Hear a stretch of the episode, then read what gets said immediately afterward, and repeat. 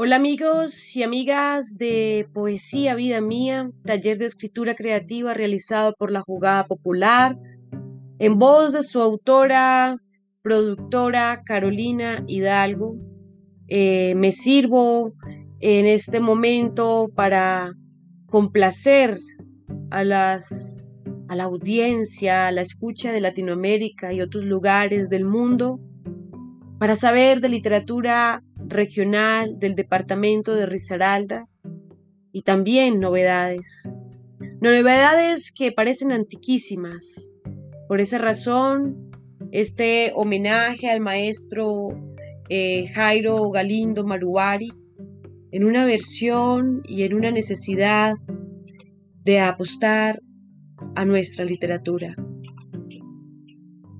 Quiero entonces compartirles este escrito que se hizo en nuestro tiempo de, cartas, eh, desde mi estadía en Argentina y su corrección de algunos materiales que le envié.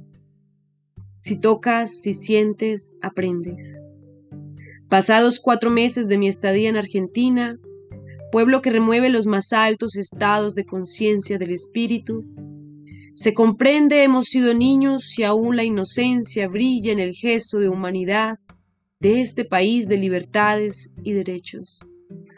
La conciencia colectiva, la cual se trata de símbolos y códigos compartidos en las relaciones interpersonales del día a día, satisface una traducción de luchas de generaciones enteras por arraigar un país para su gente.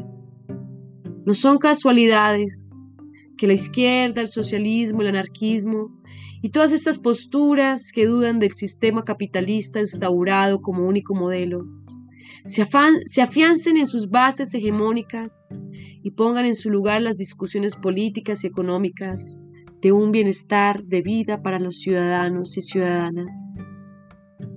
Siendo un país de libertades para el extranjero, este es recibido con la misma calidad de derechos que todo ciudadano del mundo le corresponde un país que promueve las artes y la cultura como la liberación del espíritu, afianza la igualdad y la solidaridad a una calidad de vida digna, de ejemplo para toda Latinoamérica. No se quiere saltar todos los sucesos acontecidos para que un país logre hasta el día de hoy una esperanza, pues el pueblo argentino ha puesto el pecho con entereza a una conciencia de transformación que avanza como ríos al cauce de un océano la democracia. El sistema capitalista de consumo y enajenación se convirtió en el gigante devorador que teje sus redes hasta controlar el movimiento del individuo más indefenso. Se suman los pueblos de la vieja Europa y ahora en Latinoamérica, exhalando el último respiro, el trepador más peligroso cobra miles de personas a las afueras de los pueblos. No solo es una guerra ideológica y armamentística, es una guerra de baja intensidad. En este caso, una guerra biológica que promete exterminar razas humanas enteras con la manipulación de sus alimentos y recursos naturales, así como verter toda la escoria química en su ADN, llegando a interceder en generaciones enteras, naciendo todos los días niños mutantes y muriendo de cáncer instalado miles de mujeres y hombres del cotidiano. Frente a un panorama tan crítico y desolador, ¿cómo explicar a unos niños o a la juventud cuáles han sido los códigos ancestrales que las familias han construido en la piedra solar del tiempo? Para obsequiarles la inmunidad frente a un sistema que amenaza con estirparlos tarde o temprano. Cada vez son dilatados los vasos comunicantes de una generación a otra. ¿O qué sentido tiene que la población más afectada por la violencia estatal sean las estudiantes, los campesinos y los indígenas? Sin contar los obreros que a diario son absorbidos en el trajín de la producción. ¿Cómo explicarles que la vida no se trata de estadísticas? La más terrible realidad son los conjuros y prejuicios que un sistema económico, a través de sus políticas, de retribuir intereses propios a unos pocos, termina por desterritorializar el individuo de sus oportunidades. Algunos leerán con escepticismo o escucharán estas palabras contenidas de la visión que una poeta trasluce de los elementos del cotidiano. Vuelvo a reiterar, de este lado de las cosas la poesía retoma manifestaciones de vida que solo en la justicia, la soledad, la democracia, la ética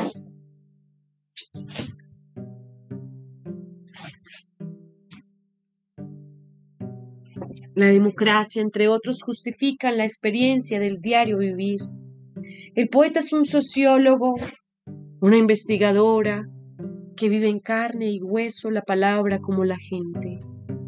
Y aquí reseño a mi amigo Marubari, Jairo Galindo, en su novela a través del personaje Garrio, el profeta del equilibrio vital. He aquí, yo Garrio, Digo aquí y ahora que los pueblos en alguna forma se asemejan a los hombres. Sufren complejos de superioridad étnica. Aquellos que sufriendo en la miseria su hambruna, se revuelcan en su complejo de inferioridad, se autoestiman subdesarrollados, sufren el síndrome de etnia y a esta llaman destino. De este lado de las cosas, hace tiempo, la educación neoliberal ha sido puesta sobre la mesa para ser revisada, descifrándose un sistema que genera seres humanos desposeídos de espíritu y de capacidad imaginaria. Esto no solo amedrenta el proceso de construcción de una sociedad sana y equilibrada, también participa de la negación de la vida, minando fundamentos recíprocos de democracia y justicia. ¿Cómo confesarles, queridas amigas y amigos, el poder tan grande que este país ha filtrado en mí al encontrarme con la mujer de la casa, el hombre del trabajo a su casa, los maestros de las comunidades, los jóvenes emancipados hacia una conciencia de bienestar colectivo?